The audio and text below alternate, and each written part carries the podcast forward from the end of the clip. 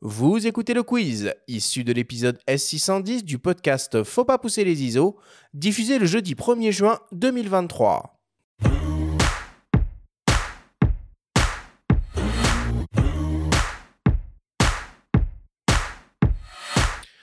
Jean-Christophe, je te rappelle le principe du quiz qui est très simple. Nous avons reçu des questions de la part de nos auditeurs qu'ils t'ont posées via notre compte Instagram en lien ou non avec le sujet de cette émission.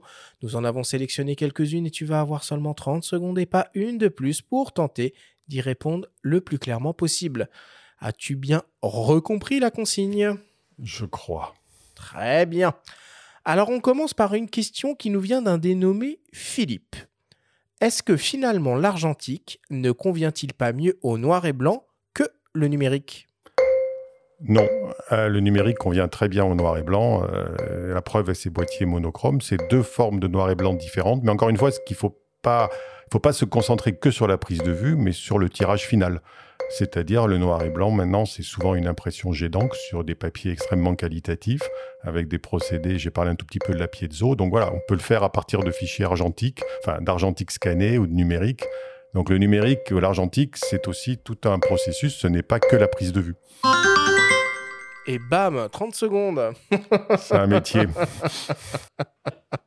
Le noir et blanc. L'interview, le noir et blanc. La contrainte. la synthèse et la contrainte. On est dedans, c'est bien. Contrainte, Devoir parler en 30 secondes, ça permet d'être clair. Bon, eh ben on continue, on va voir Enfin, si, tu, euh, si, tu, si, tu, si tu continues à, à tenir ce tempo.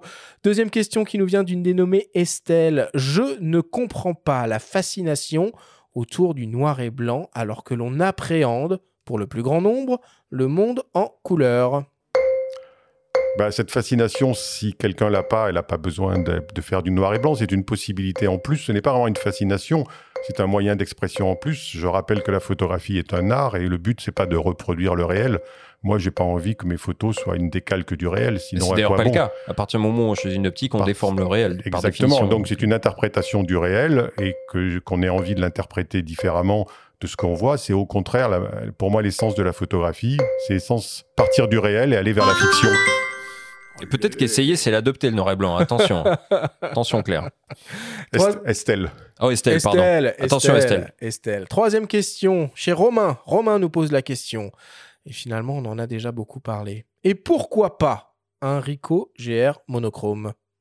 Mais où a-t-il été chercher cette idée Non, mais c'est vrai que c'est le Ricoh GR3, je crois que vous en reparlerez bientôt, est un boîtier qui a trouvé vraiment sa place et qui est tout à fait cohérent dans cette dynamique-là, parce qu'il est à un prix quand même plus abordable. Les GR3 même, hein, il y en a deux. Oui, le il y a les GR3 GR3, ouais, 28 mm, le GR3 Oui, X puisque 40 mm. J'ai les deux, Ah oui, pardon. j'utilise les deux. Non, mais je veux dire, je pense que dans l'un et dans l'autre, donc le, oui, effectivement, ça serait dans la logique euh, de l'histoire actuelle. C'est un peu une requête euh, adressée aux ingénieurs euh, chez. Quatrième question qui nous vient d'une dénommée Claire. Le noir et blanc permet de rendre plus facilement quelque chose de banal esthétique. Est-ce que c'est pas un peu de la triche? Bah, non, essayer de partir de quelque chose qui n'est pas forcément très esthétique et le rendre esthétique, c'est pas de la triche, c'est de l'art. C'est le principe même de la photographie. Après, le mot esthétique est très variable parce que dans les auteurs noirs et blancs que j'aime, elles pourraient trouver des choses pas du tout esthétiques. Non, le but n'est pas de rechercher l'esthétique ni en noir et blanc ni en couleur. Ça peut l'être, mais c'est surtout de rechercher une, une espèce de voilà, de correspondance entre ce qu'on veut dire, ce qu'on veut montrer, ce qu'on a envie d'exprimer et le langage euh, photographique. Puis là encore, euh, La machine. on, on- on peut renvoyer aux travaux de La Reine ou euh, de Koudelka qu'on a cité pendant l'émission, Ouais. et puis on verra qu'il n'est pas question que d'esthétique, mais plutôt de cohérence, euh, même d'une page à l'autre dans des livres, ou de, de résonance entre, Ouais. entre les pages. C'est beau, mais c'est pas forcément une recherche absolue de rendre les choses belles ou esthétiques ou de les envelopper de sucre. Bon. Et pour terminer, une question de mes soins, une question qui tue.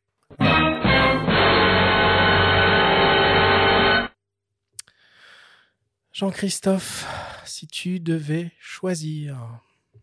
Je- Je m'en doutais. Ricoh ou Leica? Non. Ricoh Pentax ou Leica? Ah oui, est-ce que pour un seul boîtier, ah bah, je suis quand même définitivement attaché au M pour moi, c'est vrai que le M, le Leica M, qu'il soit argentique ou numérique, représente une forme de pérennité. Moi, j'aime bien l'idée que la photographie est une histoire et qu'on ait le même boîtier depuis 1954. C'est quelque... pas du tout la nostalgie. J'aime bien que les choses durent, que ce soit pas jetable et qu'il y ait une espèce de permanence. Et donc, le Leica M, pour moi, est l'essence de même de ma photographie. Après, c'est pas mon boîtier préféré dans toutes les situations, mais c'est le boîtier que je garderai si j'en gardais qu'un. Parfait. Merci beaucoup.